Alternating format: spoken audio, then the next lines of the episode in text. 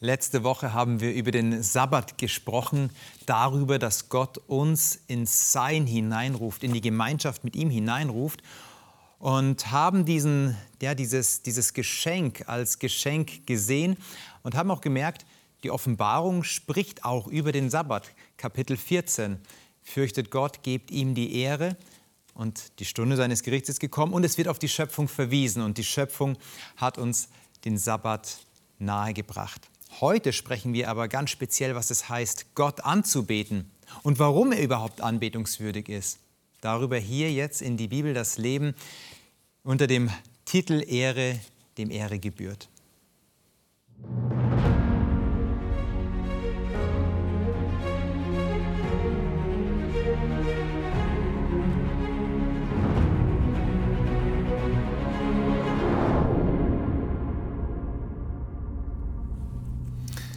Wir haben heute ein ganz besonderes und intensives Thema vor uns. Ich glaube, da werden wir alle jetzt mit hineingenommen werden. Danke, dass ihr hier seid. Simon, schön, dass du da bist. Du bist hier Produzent, genau. als Produzent tätig und warst ähm, in der Daniel-Serie ganz stark involviert und hast Korrekt, sie mit ja. produziert. Genau, also die gibt es auch hier auf dem Sender zu sehen. Okay. Reingard, du bist hier als Sachbearbeiterin, das heißt, dass alles hier funktioniert, darf man dir verdanken. Und Marcel, schön, dass auch du da bist, denn du bist sozusagen ein Johannes-Kenner. Du bist ja Redakteur und Moderator und hast eine Sendung, die sich ganz besonders mit dem Johannesevangelium auseinandersetzt. Und wenn wir heute in die Offenbarung eintauchen, auch ein Buch, was, offenbar, äh, was das Johannes geschrieben hat, dann wirst du vielleicht noch den einen oder anderen Hinweis uns geben können und sagen können, wie die Idee von Johannes ist, wenn er Dinge schreibt. Ich habe gesagt, es ist ein intensives Thema. Und ich glaube, es ist ein Thema, das uns auch als Mensch in, unserem Sein ganz herausfordert und auch abholt. Das ist das ähm, Thema der Anbetung. Und ich lade euch ein, dass wir gleich mal in diesen Anbetungsmoment hineinkommen. Nämlich, wenn wir den Text lesen, den uns Johannes beschreibt, in Offenbarung Kapitel 4, Vers 8 bis 11. Und Simon, wenn du uns noch sagst, nach welcher Übersetzung du liest. Dort wird eine himmlische Thronszene beschrieben. Und diese himmlische Thronszene ist bildgewaltig, ist intensiv. Und da nehmen wir uns doch jetzt gleich mal mit hinein. Jawohl. Ich lese nach der Neues Leben Übersetzung. Mhm. Jedes dieser lebendigen Wesen hatte sechs Flügel, die innen und außen voller Augen waren. Tag für Tag und Nacht für Nacht hören sie nicht auf zu rufen. Heilig, heilig, heilig ist der Herr, Gott der Allmächtige, der immer war, der ist und der noch kommen wird. Immer wenn die lebendigen Wesen dem, der auf dem Thron sitzt und alle Ewigkeit lebt, Herrlichkeit und Ehre und Dank bringen, fallen die 24 Ältesten nieder vor dem, der auf dem Thron sitzt, und beten den an, der in alle Ewigkeit lebt. Und sie legen ihre Kronen vor den Thron und sagen, Du bist würdig, unser Herr und Gott, Herrlichkeit und Ehre und Macht entgegenzunehmen. Denn du hast alles geschaffen, weil du es wolltest, sind sie da und wurden geschaffen in diese himmlische Szene nimmt uns Johannes mit hinein, in diese Vision, die er hat. Und diese Vision, die hat mächtige Bilder, die hat unglaubliche, unglaubliche Schönheit. Es werden von Thronen gesprochen, jemand, der auf dem Thron sitzt, ein, wunderbarer, ein wunderbares Wesen. Ganz unterschiedliche Wesen, die um den Thron herum sind. Es geht um Edelstein, es geht um Gold. Es, wenn sich, sich dieser jemand offenbart, von diesem Thron aus kommen Blitze, Stimmen, Donner, übernatürliche Zeichen das hat schon mal Gewicht, was uns hier entgegenschlägt, diese Verse. Es lohnt sich auf jeden Fall mal das ganze Kapitel durchzulesen. Was sagt uns denn das über Gott aus und über, über sein Wesen, diese Szene?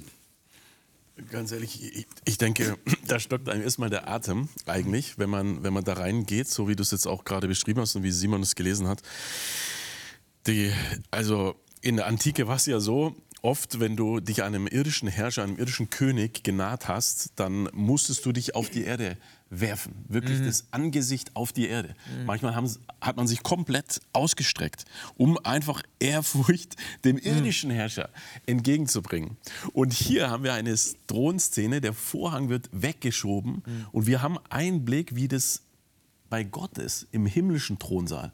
Und spannend ist ja auch, dass da selbst die Könige, die hier, also die 24 Ältesten, die haben Kronen auf, diese himmlischen oder die, diese Wesen im, im, im, Göttlichen, um den Thron herum. Die legen selber ihre Kronen nieder mhm. vor dem Allmächtigen. Mhm. Also das ist erstmal so eine Szene, die einem wirklich den Atem nimmt. Mhm. Die einen selbst irgendwo ein Stück demütig erstmal äh, sein lässt. Mhm. Da ist jemand, der so anbetungswürdig ist, das selbst, und das ist ja auch ein spannender Gedanke, dass selbst diejenigen, die bekrönt sind, ihre Kronen ablegen. Ähm, das ist ganz interessant, wenn man so auch, du redest von der Antike, wenn man die Herrscher mal sieht, die haben eigentlich keinen Herrscher neben sich geduldet. Und da lese ich aber, okay, das sind Leute, die sind bekrönt, die, die, die tragen etwas. Also scheinbar ist dieses Wesen so mit sich selbst im Klaren, dass er auch akzeptieren kann, dass dort andere bekrönt sind. Okay, aber Sie legen das nieder. Was sagt euch das ähm, über, über Gott aus, was hier passiert? Es kann ja auch sehr zwanghaft, hast du auch beschrieben, sehr zwanghaft sich anhören, okay, er ist wieder da, lasst uns unsere Kronen auf den Boden legen und anbeten, weil wir dürfen ja nicht anders, oder?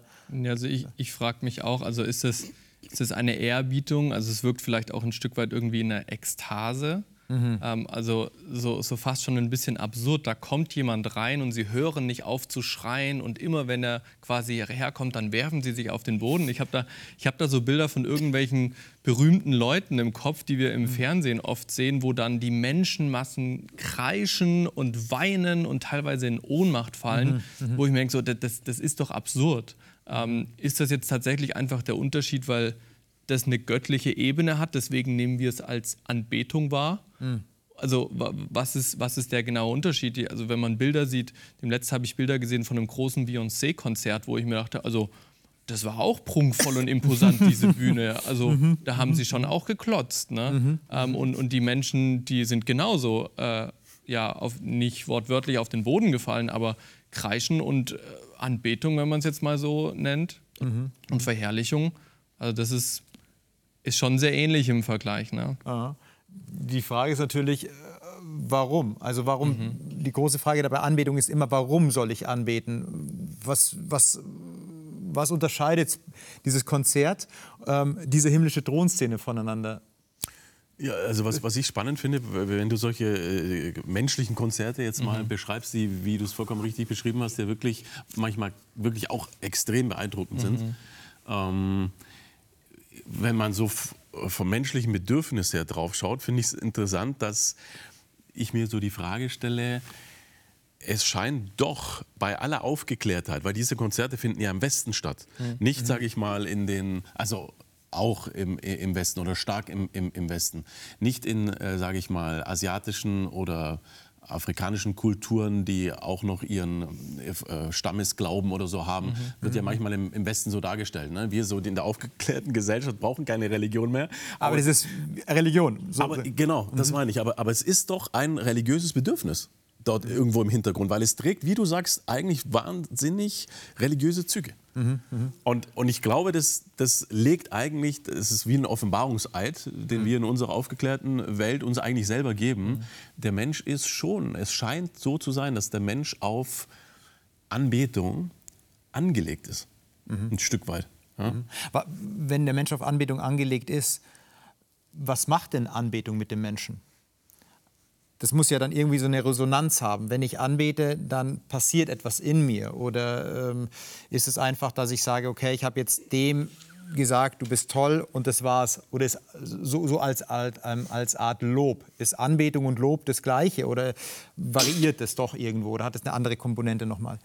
Hm, ich weiß nicht, ob Lob jetzt als Begriff von der Stärke her ausreichend mhm. ist dafür. Aber sicherlich hat es was mit einer Anerkennung von etwas, was getan wurde, zu tun.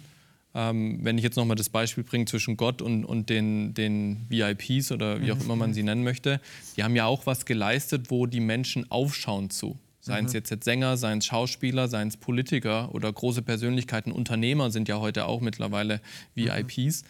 Ähm, und wenn ich mir dann im Gegenzug dazu Gott anschaue, der ja auch hier genannt wird als der, der alles geschaffen hat, ähm, also man anerkennt, dass jemand etwas geleistet hat, mhm. etwas geschaffen hat und blickt zu ihm hinauf, weil man vermutlich erkennt, dass man selber nicht dazu in der Lage ist. Mhm, mh, mh. Also es hat auch was mit, mit einer, ja, nicht Rangfolge, das ist jetzt vielleicht ein bisschen zu einfach ausgedrückt, mhm. aber Demut, ich ordne mich unter, ich anerkenne, da gibt es etwas Größeres. Mhm. Äh, ich glaube, das, das spielt da schon stark mit rein. Mhm, mhm. Also ich glaube auch, dass ein Stück weit eben Bewunderung damit spielt, so wie Simon sagt, dass da jemand ist, der etwas ist oder kann, was ich überhaupt nicht kann. Also zumindest nicht im Vergleich gar nicht kann, ja. Ähm, und so dieses zu erkennen, wow, was da jemand in der Lage ist zu tun, ja, was ich eben, was völlig fern ist von meinen mhm. Fähigkeiten und Gaben. Mhm. Wie, wie sieht denn dann so ein Leben der Anbetung aus? Jemanden anzubeten, der so fern von mir ist, der so viel besser die Dinge kann als ich oder so viel mehr ist als ich. Wie, wie bete ich den an? Wie macht, wie macht ihr das? Ich, ich, ich finde es noch äh, äh, interessant, nur vielleicht das nochmal kurz äh, äh, vorweg. Also der Grund der Anbetung. Ja, der, ja, da, kommst da kommen wir gleich noch hin. Da kommen wir gleich noch hin. Du, du bist schon ungeduldig, okay. ich sehe schon. Ja. Also in, in dem Fall hier, wie, sie, wie, die, wie diese Throngesellschaft, nenne ich es jetzt mal, anbetet. Das finde ich vielleicht noch äh, interessant. Äh, vielleicht hängt es von manchen Übersetzungen ab, dass man da vielleicht irregeleitet werden kann, nur weil du vorhin das Wort Schreien oder so äh, mhm. genommen hast. Also hier ist doch eine, sage ich mal, eine in aller Imposanz trotzdem eine nüchterne Anbetungsszene in mhm. dem Sinne, was die sagen. Ne? Also das heißt nicht, die fallen in Ohnmacht oder schreien äh, vor Ekstase oder so, sondern es heißt hier, sie legen ihre Kronen nieder mhm. vor dem Thron und sprachen. Ja, und es ist verständlich, was Sie sagen. Mhm. Das ist eine, eine, eine, inhaltsschwere Aussage. Auch da kommen mhm. wir dann vielleicht mhm. noch hin. Mhm. Aber, aber also Anbetung in dem Kontext hier hat auch sehr stark zu tun mit einer Erkenntnis mhm. dessen, den ich anbete, warum ich das tue. Mhm. Das heißt, du musst wissen, wer dein Gegenüber ist oder etwas versprachlichen, was du erlebt hast. Also mir würde es so gehen, wenn ich nur diese Szene kennen würde, wenn mir die jemand vorliest und ich kenne sonst nichts aus der Bibel. Das wäre tatsächlich etwas, was mich, womit ich glaube ich nicht viel anfangen könnte oder was mich irgendwie befremden würde oder wo ich denke, also selbst wenn ich sage, ja, das ist Gott, aber so wie das beschrieben ist, das wäre für mich, also ich, ich glaube, ich hätte eine große Distanz dazu, mhm. ja. Mhm. mhm. Ähm, aber der Vorteil ist, den wir haben, dass eben Gott auch Mensch geworden ist mhm. und dass ich eben diesen Gott, der Mensch wurde, auch anbeten kann, dass ich ganz andere Eigenschaften von Gott kennengelernt habe, diese Nähe, die Gott dem mhm. Menschen mhm. gegenüber hat. Und dadurch fällt es viel leichter, weil Jesus, der Mensch, uns einfach näher ist als diese Szene. Das ist für uns ja irgendwie, Weit weg. kennen wir nicht. Ne? Ich meine, auch hier in, in diesem Land, in dem wir leben, König oder Kaiser gibt es schon lange nicht mehr. Also wir kennen das eigentlich aus unserem Erleben nicht mehr so. Mhm, mhm. Genau. Also das wäre mir alleine schon Ehrfurcht einflößend, aber auch fremd oder distanziert. Aber ja. weil sich dieser jemand offenbart hat, deswegen doch noch mal nachvollziehbarer. Ander, ganz anders, mhm. ja. Mhm. Du hast schon vorher so dieses, ähm, dieses, diesen Grund, das Warum geklärt oder wolltest schon ansprechen, das Warum, warum dieser Herr anbetungswürdig ist ich finde es ja auch spannend, diese, diese, diese Beobachtung mal zu sehen, wenn man sich in diese himmlische Szene mit reinnimmt. Da ist alles geschmückt, Edelsteine und Throne und so weiter. Und der Fokus dieser Wesen ist nicht geprägt von, wow, sieht es hier schön aus, ist der Regenbogen hell oder sind die Blitze oder der Donner laut und die Blitze beeindruckend oder ähm, die Edelsteine schön anzusehen. Ich verliere mich da drinnen. Ich verliere mich in der Show, ne? Ich verliere mich in der Show, genau. ich verliere mich in der Show, ja, genau, genau. So, ne? Genau, sondern ihr Fokus geht auf den einen hin, auf das, auf das Warum. Und jetzt, äh, Marcel, du wolltest schon mit dem Warum kommen. Ja, warum wird denn dieses Warum hier mit der Schöpfung äh, äh gefüllt? Genau, und, und ich denke, das ist echt wichtig. Also ein, ein Vers hier, ne, der Vers 11 am Ende von Kapitel 4, der das so in aller Deutlichkeit sagt, sie, sie, sie, sie legen ihre Kronen nieder vor mhm. dem Thron und sprachen, Herr unser Gott, du bist würdig mhm. zu nehmen Preis und Ehre und Kraft. Warum? Denn du hast alle Dinge geschaffen und durch deinen Willen waren sie und wurden sie geschaffen. Und das ist halt top notch. Also ich meine, wo, ich meine, wer, welcher Mensch auch, welcher Unternehmer, ja, wir können elektronische Dinge machen heutzutage, mhm. künstliche Intelligenz, wo wir auch äh, uns teilweise fast vielleicht ein Stück weit verneigen können und sagen, wow, was heute möglich ist, krass. Aber Leben schaffen ist halt ist halt nochmal was anderes. Ist halt eine andere, Okay. ist halt eine andere Liga. Und das, das ist dieses Wesen hier. Also der, der, der Schöpfer aller Dinge, die wir wahrnehmen. Es wird auch keine KI geben, keine künstliche Intelligenz ohne die Materie. Und hier steht der Schöpfer, der alles, was du siehst und was du wahrnimmst, geschöpflich und ungeschöpflich oder, oder ähm, nicht lebend, sage ich mal, wie, wie, wie Materie, wie, wie, wie Steine, äh, äh, Bäume, ähm, die jetzt keine Lebewesen an sich sind, ähm, keine tierischen oder keine menschlichen. Ihr wisst, was ich meine. Das hat er geschaffen. Und dann wird es auch plötzlich existenziell für mich persönlich. Weil wenn ich irgendeinem VIP hinterherrenne, der hat was geschaffen, aber wenn er es nicht geschaffen hätte, dann wird es trotzdem Leben geben. Ja. Hätte dieser Gott, der hier angebetet wird, das nicht geschaffen, dann gäbe es uns alle hier nicht. Dann gäbe es mich nicht. Das heißt, wenn du dich selber wahrnimmst, du bist in dein, vor dein Sein gestellt, du nimmst deine Existenz wahr, gibt es dich ja schon vorher. Also wenn wir merken, dass es uns gibt, das ist erst nach irgendwelchen Jahrzehnten, da brauchst du eine gewisse Reife, aber da bist du schon eben da. Ja. Und das ist, bringt diese, diesen Moment des Staunens, der Anbetung hervor. Denn es ist ja interessant, und Reiner, da bitte ich dich mal jetzt kurz ähm, Offenbarung Kapitel 14, Vers 7, 6 und 7 aufzuschlagen und uns die Texte zu lesen. Denn da ist ja jetzt ein, eine Verbindung zu Kapitel 4, Vers 11 gegeben. Bitte schön. Ich lese nach Luther. Und ich sah einen anderen Engel fliegen mitten durch den Himmel. Der hatte ein ewiges Evangelium zu verkünden, verkündigen denen, die auf Erden wohnen, alle Nationen und Stämmen und Sprachen und Völkern. Und er sprach mit großer Stimme: Fürchtet Gott und gebt ihm die Ehre, denn die Stunde seines Gerichts ist gekommen.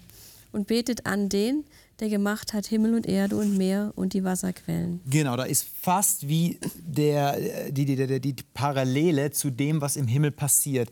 Diese Wesen oder die Ältesten beten an, du hast alles geschaffen und hier sagt der Engel oder ruft der Engel, fürchtet Gott, gibt ihm die Ehre und dann betet den an, der gemacht hat Himmel, Erde, Meer, die Wasserquellen. Da, da wird es warum geklärt. Was bedeutet denn das, wenn der Mensch aufgerufen wird, mit dem Himmel anzubeten?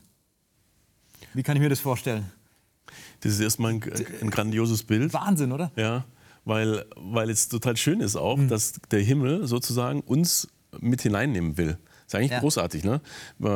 Manche, sage ich mal, VIPs oder so, die sagen ja auch, es ist cool, wenn wir uns in unserem, vor allem vielleicht in unserem äh, äh, kleinen Kreis mal feiern oder so. Ähm, und sie, sie werden ja dafür besonders geschätzt, Prominente, wenn sie sich auch mal nahbar machen. Ähm, und hier macht sich Gott wirklich nahbar. Er macht sich auch, und da hätten wir auch die Brücke zum Johannesevangelium, er macht sich so nahbar, indem er sogar Mensch wird und trotzdem leuchtet in Jesus Christus und trotzdem leuchtet da seine Göttlichkeit immer wieder vor, so wie er auch Johannes es im Johannesevangelium so stark beschreibt. Vielleicht auch, weil er eben ja, diese Dimensionen, je nachdem, was zuerst geschrieben worden ist, Johannesevangelium oder Offenbarung, wenn Johannesevangelium nach Offenbarung geschrieben worden ist, hat Johannes das vielleicht auch in seinem Evangelium einfließen lassen, diese unglaubliche Begegnung mit der Transzendenz. Und dann wollte er uns hineinnehmen und Anteil haben lassen. Und, und, und Offenbarung und Johannes, ja, die, die schlagen die Brücke und laden dich, laden mich ein, begegne dem Transzendenten. Du kannst ihm begegnen, er reicht dir die Hand. Es ist kein, kein, kein äh, Spektakel, das nur im Himmel stattfindet, sondern Anbetung auch ein, ein, ein Spektakel, das stattfinden darf auf dieser Erde, wenn ich diesen anbete. Erlebt ihr das so? Ist, ist Anbetung ein, tatsächlich ein Spektakel hier, wenn wir über Anbetung sprechen, ähm, hier auf der Erde? Oder ist es einfach nur so ein, ja gut, jetzt, jetzt beten wir mal. Ich, äh, ich sage das jetzt bewusst salopp.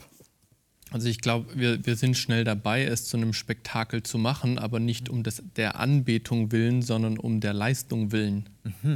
Also ich habe oftmals das Gefühl, dass wir unsere Anbetungszeremonien, Gottesdienste, irgendwelche Veranstaltungen, wenn jemand vor einer großen Gruppe betet, dass wir schnell dabei sind, das zu einem Spektakel zu machen, weil wir das Gefühl haben, wir müssen vielleicht auch eine Pflicht erfüllen oder wir müssen es besonders groß machen, um an solche Szenen, die hier beschrieben sind, irgendwie heranzureichen.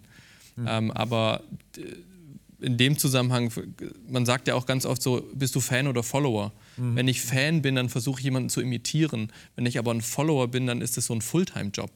Also da kann ich nicht einfach sagen, ja, ich mache das jetzt, dieses Spektakel ist groß, es sieht toll aus, sondern wenn ich wirklich jemandem folgen will, wenn ich ihn anbeten will, dann, dann muss es tief in mich hineindringen, weil das eben mit meiner Existenz zu tun hat. Das, das verändert mich. Ich versuche mich auch demjenigen, den ich anbete, ein Stück weit anzugleichen, anzupassen, weil ich ihn so besonders finde, dass ich ihn sogar anbeten möchte. Mhm. Und das ist, glaube ich, ein großer Unterschied, ob ich dann es quasi zu meinem persönlichen Spektakel mache, weil es so wichtig für mich ist, oder ob ich es zum Spektakel für alle mache, um zu zeigen, wie toll ich bin. Mhm. Also das ist ein anderer Fokus, den ich da setze. Mhm. mhm. Ich gehe da gleich mal darauf ein, auf das, äh, wo du gesagt hast, Anbetung, das macht auch was mit mir. Was, was macht denn Anbetung auch mit mir? Was, was zeigt dir das über dein Leben, über dich, über das, der du als Mensch bist, wenn du anbetest? Also mich macht es zum einen demütig, Aha. wenn ich mir überlege, wer Gott ist und was er kann. Aber nicht diese Demut, wo ich mich selber geißel, nein, oder? sondern einfach, dass ich selber merke, dass ich eigentlich, wenn ich zu Gott aufschaue, mich klein bin. Andererseits ähm, weiß ich aber auch, dass Gott Natürlich bin ich kleiner als er, ist keine Frage, aber dass Gott mich eben auch sieht. Und das, das macht mich demütig, dass eine Person, die so groß ist und so mächtig und so begabt ist, ähm, mich als einzelnen Menschen sieht. Und das macht mich demütig, aber auch dankbar. Ja, ja. Ja. Also es zentriert dich auch wieder. Ja. Okay. Hat es denn Gott not nötig, angebetet zu werden? man könnte ja so sagen, ganz böse, ja, wenn er zur Anbetung hier aufruft, dann hat er vielleicht doch ein, ich nenne es wie gesagt salopp, hat Gott ein Ego-Problem? Denn wenn ich nicht angebetet werde, bin ich nicht zufrieden? Oder ist da noch was anderes damit gemeint? Also äh, manche Menschen würden vielleicht jetzt sogar dir zustimmen wollen ja. und äh, denken wollen, ja, komm, so äh, scheint doch vielleicht Gott manchmal zu sein. Aha. Oder so habe ich Gott irgendwie erlebt. Es gibt ja Menschen, die, die auch von Kirche vielleicht enttäuscht sind und ähm, auch von dem, was Menschen sagen über Gott und, und dann manchmal denken, kommt dieser Gott irgendwie, mhm. vielleicht auch in der Kirchengeschichte, wenn, wenn, wenn da Menschen gezwungen werden zum Glauben, ja, ne? ja, wir denken ja. an die Kreuzzüge im Mittelalter oder so, dann ist es doch eher ein Gott, der irgendwie so zwingt. Aber das ist ja das, was Menschen gemacht haben mhm. aus diesem Gott. Und wenn, wenn wenn wir uns jetzt hier so äh, die Bibel ähm, anschauen, äh, also in diesem Text wird äh, nichts von Zwang geredet. Jetzt ne, gerade nur mal, wenn man jetzt mal diesen Text hier nimmt, äh, Offenbarung 4, überhaupt nicht, sondern da ist es eher der Grund, weil Gott der Schöpfer ist, dass die Wesen überwältigt. Mhm. Ähm, genau. Und ähm, ja. Ja, und, und, ja. und, selbst, selbst in Offenbarung 14, du hast jetzt mhm. äh, Kapitel 4 gesagt, da ist kein Zwang dahinter, aber selbst mhm. in Kapitel 14, wenn es da um Anbetung geht und den Aufruf um Anbetung, hast du aus dem Kontext Kapitel 13, wo man sieht, da gibt es so mhm. Tiere, so mhm. Mächte, die mhm. anfangen mhm. zu sagen, ja, betet uns mhm. an. Und wo genau der Zwang passiert, nämlich wenn du nicht anbetest, dann wirst du sterben. Wenn du nicht anbetest, dann kannst du nicht mehr dies und das tun. Also da geht es so um, um, den Kampf um Anbetung. Und jetzt kommt der Gegenaufruf, ja, bete Gott an, denn er hat schließlich alles gemacht. Also da bist du auf mhm. auf jeden Fall auf der sicheren Seite. Denn die anderen Tiere, was haben sie gemacht, dass sie anbetungswürdig sind? Sie sind doch nur Mächte, die, ähm, die zwingen. Wenn hier Johannes so klar ist und sagt, denkt daran, wer ähm, das alles gemacht hat, Jetzt lebe ich aber im 21. Jahrhundert und ähm, auch schon, äh, schon seit einigen Jahren gibt es, gibt es natürlich auch wissenschaftliche Erkenntnisse oder, oder, oder Theorien, die sagen, ja, aber das hat sich ja alles entwickelt. Das ist alles so irgendwie entstanden und da gab es einen großen Urknall. Also tatsächlich, man kann, man kann so zurückgehen, da hat, ist alles irgendwie, hat alles ähm, angefangen, da ist alles in die Existenz gerufen worden. Ähm, und wir sind halt dann ent, entstanden. Was hat denn das für Auswirkungen, wenn ich das, was Johannes hier schreibt, tatsächlich nur als Bild nehmen oder als Metapher sehe. Ja, es ist geschaffen, meint ein schönes Bild, aber eigentlich hat es sich doch entwickelt. Verändert es was oder ähm, eher weniger? Also grundsätzlich verändert es total was, weil ähm, ja, also es nimmt ja, sag ich mal so, diese Transzendenz, von der wir gerade geredet haben und diese, ähm, diese diese Show im positiven Sinne mhm. nimmt es ja total weg. Ja, also es ist wirklich nichts Übernatürliches mehr, der, der dich hervorgebracht hat, der dich gebildet hat, sondern es ist eine Entwicklung ähm, der Organik ähm, durch Zeit und Zufall ähm, entstanden. Aber an der Stelle, ich finde es total der Wahnsinn. Ich habe eine Zuschauermeldung äh, bekommen. Aha, okay. Ähm, und da schreibt eine Zuschauerin ähm, ein Zitat von Albert Einstein. Und das möchte ich mal an der Stelle äh, vorlesen. Ich dachte mir, ähm, vielleicht passt, vielleicht nicht. Jetzt passt es tatsächlich. Ähm, jedem tiefen Naturforscher muss eine äh, Naturforscher Ne, spannend. Also selbst Leute, die, äh, sage ich mal, wissenschaftlich denken, aber die die Natur mhm. äh, erforschen. Noch nicht jetzt mal ähm, religiöse Leute. Aber Albert Einstein sagt, jedem tiefen Naturforscher muss eine Art religiösen Gefühls naheliegen, weil er sich nicht vorzustellen vermag, dass die ungemein feinen Zusammenhänge, die er erschaut, von ihm zum ersten Mal gedacht werden. Mhm. Das ist so großartig, was, was ich zum Beispiel im Mikroskop sehe, dass ich mir nicht vorstellen kann, ich erkenne das jetzt das erste Mal. Da muss eine Intelligenz das zum ersten Mal gedacht haben und das ins Leben gebracht haben. Also will sagen, dieser, den du ja auch zum Teil ansprichst jetzt, äh, dieser, ähm, diese, diese Konfliktparteien, zwischen Wissenschaft und, Glaube. Die kommen ja nicht überein, sagen Genau, so, kommen ja. nicht überein, ist ähm, ein un, eine unfaire Darstellung, die eigentlich so, selbst von Naturwissenschaftlern, nicht so geteilt wird. Mhm. Ja, da haben, glaube ich, sage ich jetzt mal, religiöse Leute und auch manche Naturwissenschaftler sich verkämpft. Aber wenn beide einen Schritt zurücktreten würden, müsste man eigentlich sagen, Freunde, lass uns mal normal diskutieren und dann können wir über Glaube und Wissenschaft sprechen, mhm. ohne äh, äh, gegenseitig beschießen zu müssen. Mhm. Also ich, ich muss sagen, wenn ich die Schöpfung in Frage stelle, so wie sie tatsächlich im Buche steht, dann bricht ein Stück weit mein gesamtes Glaubenkonstrukt zusammen. Mhm, mh. Weil wie kann ich sagen, der Gott, der seinen Sohn hat ans Kreuz nageln lassen, und dieser Mensch Jesus, der war tot. Der hing da am Kreuz. Wir wissen heute, der ist wahrscheinlich erstickt. Man hat ihm zur Sicherheit sogar noch einen Speer in die Seite gerammt. Mhm. Der war tot und ist wieder auferstanden. Oder Lazarus, der war so tot, dass er schon angefangen mhm. hat zu stinken. Und er ist auf, auferstanden. Ja? Und wir, das sind die großen Wunder, an die wir glauben. Die stehen in den Evangelien. Jesus, auf jeden Fall, der hat Wunder getan. Aber dann fangen wir an, an der Schöpfung zu zweifeln. Und sagen, der hat Menschen auf, äh, erweckt. Wie kann ich jetzt mich erdreisten zu sagen, aber er hat es nicht geschaffen? Mhm. Also für, für mich ist das eine ganz klare Connection. Das eine funktioniert ohne das andere nicht. Mhm. Wenn ich hier ihm die Fähigkeit, Leben zu schaffen, abspreche, dann kann ich auch eigentlich nicht logisch verargumentieren, mhm. warum es die Auferstehung bei Jesus gab oder bei Lazarus. Und äh, ich sage mal, gerade die Auferstehung Jesu ist ja ganz fundamentaler Teil meiner Glaubensüberzeugung, mhm. vor, vor, allem auch uns als Christen durch, die, durch, die, durch den Erlösungsplan, mhm. den wir in der Bibel ganz klar sehen können. Mhm. Also das macht einen, macht einen riesen Unterschied, ob ich das jetzt einfach nur symbolhaft sehe oder tatsächlich wortwörtlich nehme. Mhm. Also du wirst den nicht nur an dem Ast sägen, sondern auch an der Wurzel sägen, auf dem Baum, auf dem du sitzt. Ja, klar, wenn, du, es, wenn das passiert. Ja, ja es, es, muss ja vor allem, wenn ich dieses Wort hier dann als Wahrheit nehme, kann ich mir ja nicht nur das rauspicken, was mir gerade sinnvoll mhm. erscheint, sondern ich muss es, wenn dann, im Gesamtkontext sehen. Und du sprichst gerade das, was ich auch dann empfehle, ähm, lest am besten mal Offenbarung Kapitel 5, da geht es genau um das Thema, was du ansprichst, nämlich die Erlösung von Jesus Christus, wie er sein Leben gelassen hat, aber auch wie er es wieder genommen hat. Er sagt es auch in Kapitel 1 der Offenbarung, ich war tot und ich bin wieder lebendig geworden. Ein Wissenschaftler könnte jetzt sagen, äh, der jetzt eher sagt, nee, die Fakten kann ich nicht so äh, ganz annehmen und kann ich nicht so überprüfen. Er sagt es, ja, ähm, ist so. Und tatsächlich, wo ist die Daseinsberechtigung, wenn er nicht geschaffen hat? Ähm, des Glaubens. Oder auch, wenn er auferstanden ist. Jetzt gibt es aber trotzdem diesen, ähm, diesen Zwiespalt und auch die Herausforderung in der Gesellschaft, dass man ja, wenn man an die Schöpfung glaubt, ein bisschen belächelt wird. Ähm, und nicht, nicht, nicht nur von Nichtchristen, auch in christlichen Kreisen ist es ja durchaus auch so. Ja? Wie geht ihr denn damit um? Also sprich, ähm, wenn ihr jetzt sagt, ja, wir, äh, wir, wir glauben, dass die, dass die Schöpfung tatsächlich eine, eine Schöpfung ist, Gott hat das ins Leben gerufen, hat uns ins Leben gerufen. Wie trefft ihr auf Leute oder wie versprachlicht ihr das, wenn sie sagen, nee, nee, das ist da doch ganz klar, es hat das alles irgendwie entstanden.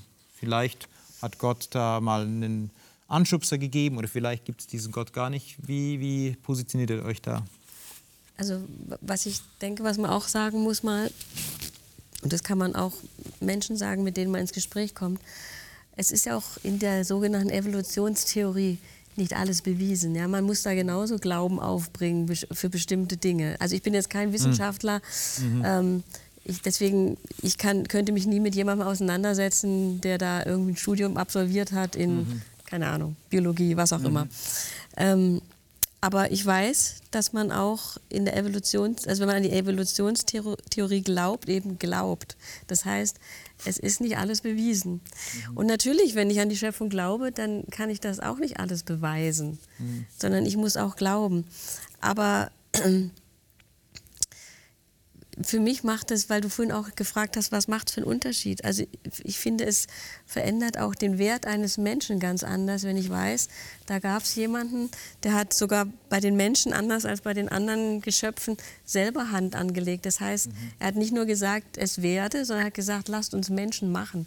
Also Gott hat Menschen gemacht und selber geformt. Und ich finde, das ist eine ganz andere Ausgangsposition, als wenn ich irgendwann im Laufe von, weiß nicht, Milliarden Jahren aus einem Anfang einem Schleimtierchen oder einem, was auch immer, aus mhm. irgendwelchen Aminosäuren mhm.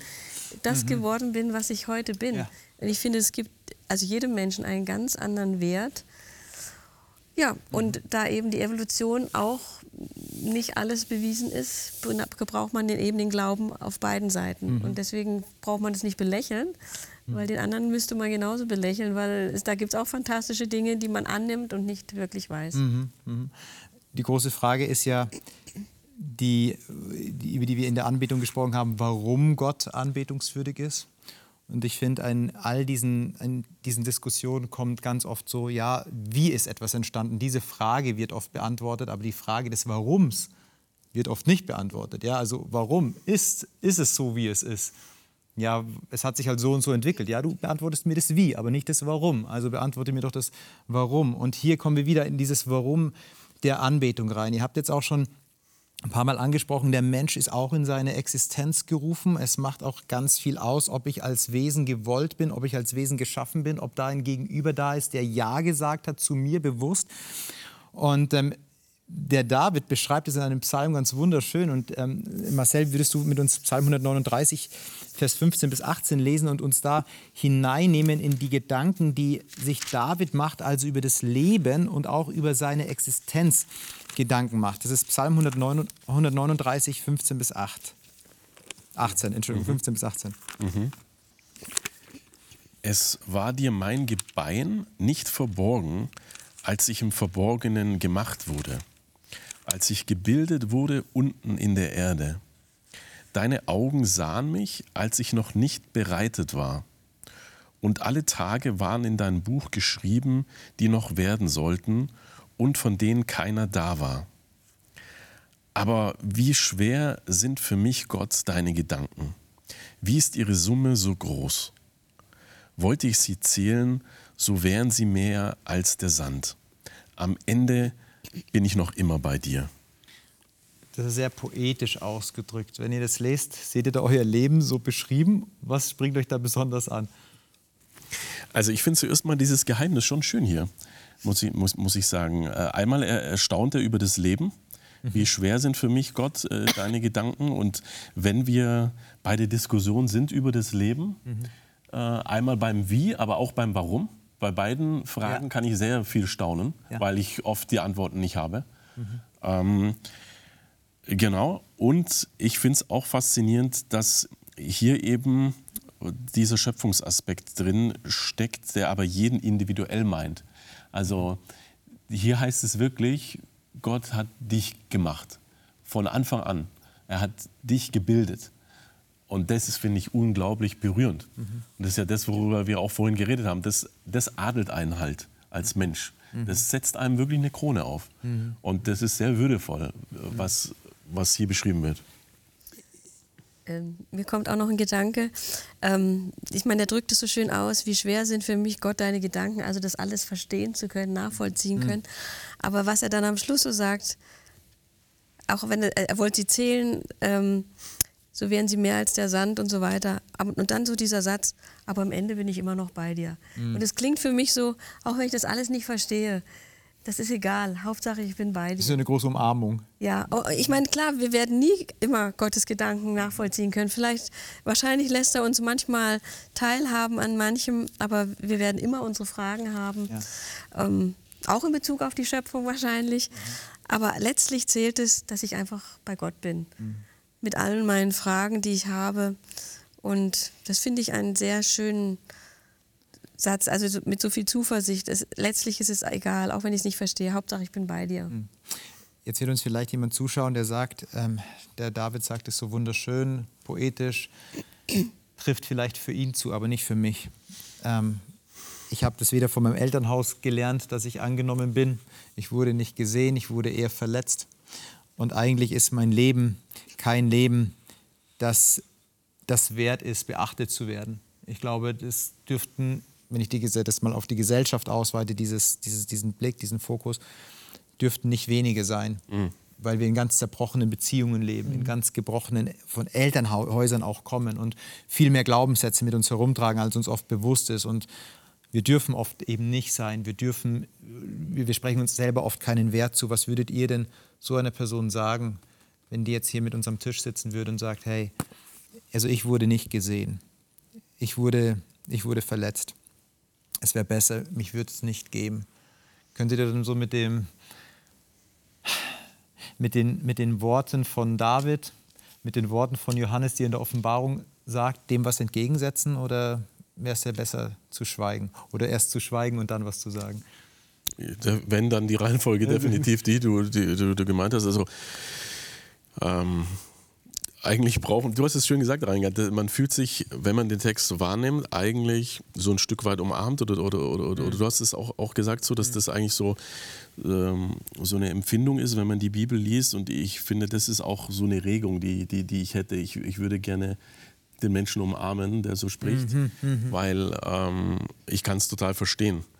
Ähm, der, die Menschheit, wenn man drauf schaut, an sich schon, was wir Menschen manchmal fabrizieren, ist grausam. Mhm. Aber denke an, an, den, an den Krieg, ja, an politische Verwerfungen, an, an auch individuelle äh, Grausamkeiten, die hm. Menschen mhm. äh, selbst äh, sich gegenüber äh, oder auch anderen zufügen. Aber von dem her äh, Verständnis, Annahme mhm. zuerst, zuerst mal. Hm. Ja. ja. Da bin ich auf jeden Fall auch dabei. Ähm, es macht sicherlich keinen Sinn, einfach so Bibelverse jemandem vor die Türe zu werfen und sagen, lies und dann wird alles gut. Mhm. Ich meine, es ist, glaube ich, ein ganz großes Grundbedürfnis von uns Menschen zu wissen, woher wir kommen, was unsere Vergangenheit ist. Das bekommt man auch immer wieder mit, wenn Leute eben nicht wissen, woher sie kommen, dass sie sich lange auf die Suche begeben.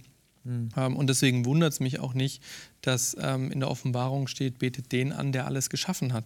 Mhm. Weil ich dadurch erkenne, woher ich komme und ein großes Grundbedürfnis von mir gestillt wird.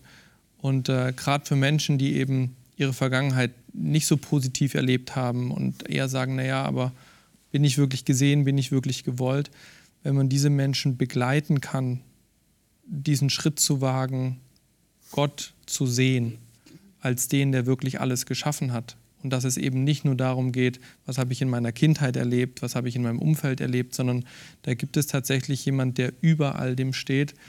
Ich glaube, das kann, kann eine große Erleichterung für diese Menschen sein. Das heißt aber nicht, dass es einfach ist oder dass, dass man das auf Knopfdruck machen kann. Deswegen sage ich auch ganz bewusst, man muss jemanden begleiten. Mhm. Man kann das nicht jemandem einfach erzählen und sagen, so ist es, jetzt glaub halt dran, dann wird alles gut. Mhm. Also das ist ein ganz sensibler Bereich, weil er eben so viel von unserer Identität ausmacht ähm, und auch so viel kaputt machen kann, wenn man es eben nicht findet. Mhm. Diese, diese Tage, die hier erwähnt werden, deine Augen, in Vers 16, deine Augen sahen mich, als ich noch nicht bereitet war und alle Tage waren in dein Buch geschrieben. Mhm. Ist es eher was Tröstendes oder was äh, Schwieriges, weil ich mir sage, ja, ich bin ja sowieso nicht frei. Ich kann ja tun und lassen, was ich will, ist ja eh schon alles prädestiniert, ist ja eh schon alles festgelegt. Oder entlastet es auch jetzt in dem Kontext, den wir gerade gesprochen haben? Ich verstehe das eher so, dass jedem von uns äh, Gott ähm, wie so eine Art äh, Malbuch oder Skizzenbuch, äh, aber ein leeres, ähm, schenkt mhm. und äh, uns einlädt, ähm, füll es. Mal mhm. da drin, zeichne da drin, schreibe. Ähm, du darfst dein Leben gestalten. Wenn ich, dir, wenn ich dabei sein darf, freue ich mich. Mhm, ähm, aber in erster Linie mal, ähm, ich dränge mich dir überhaupt nicht auf. Mhm, mhm. ich würde mich riesig freuen, mit dir äh, gemeinsam unterwegs zu sein und dieses Skizzenbuch mit dir zu füllen, aber das ist deine Entscheidung. Mhm. Aber wenn ich dabei sein darf, dann ähm, für meinen Teil, so würde, würde ich Gott sagen hören, also bringe ich mich voll ein und, und, und, und helfe dir. Äh, also ich, ich bin auf jeden Fall mit hier derjenige, der auf jeden Fall Farbe in dein Leben bringt und Abenteuer mhm. und, und Schönheit. Mhm. Mhm.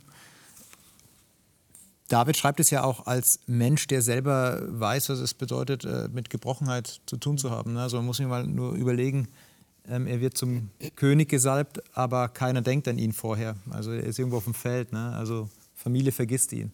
Oder er flieht vor Saul. Also es ist ganz viel, ganz viel Schmerz auch so mit dabei bei ihm. Und er kann dann trotzdem sagen, ja, ähm, die Tage, die waren zwar noch nicht da, du hast sie schon gesehen, aber es ist auf jeden Fall damit fixiert. Du, du, du, das fällt nicht runter. Mein Leid fällt bei Gott nicht runter. Das ist, das ist verankert. Und ich möchte um das nochmal, in der, was in der Offenbarung 4 so gewaltig zu uns kommt, diese gewaltige Thronszene, nochmal hier in den, in den Vers 18 beziehungsweise Vers 17 und Vers 18 verorten, wie schwer sind für mich Gott deine Gedanken, wie ist ihre Summe so groß, wollte ich sie zählen, sie wären wie der Sand am Meer. Wie geht ihr denn mit dieser Größe Gottes auf der einen Seite um und mit eurer Anbetung? Also wenn wir jetzt Offenbarung 4, diese, diesen großen Moment sehen, auch das, wie groß ist die Summe deiner Gedanken, wie gewaltig, du bist so viel weit über mir. Was macht das mit eurer Anbetung? Wie geht ihr mit, mit dieser Nähe auf der einen Seite und trotzdem der Größe und vielleicht ein Stück Distanz, nicht Erreichbarkeit um? Also, also bei, bei, mir ist es so, ich erwische mich oft, äh, ich stehe manchmal an meinem Fenster in meinem Büro und schaue so ähm, in, in die bewaldeten ähm, Bergregion, hätte ich fast gesagt. Das ist nicht wirklich so Bergregion, Unwald, aber trotzdem schön, ne? so, so bewaldete Berge, Hügel.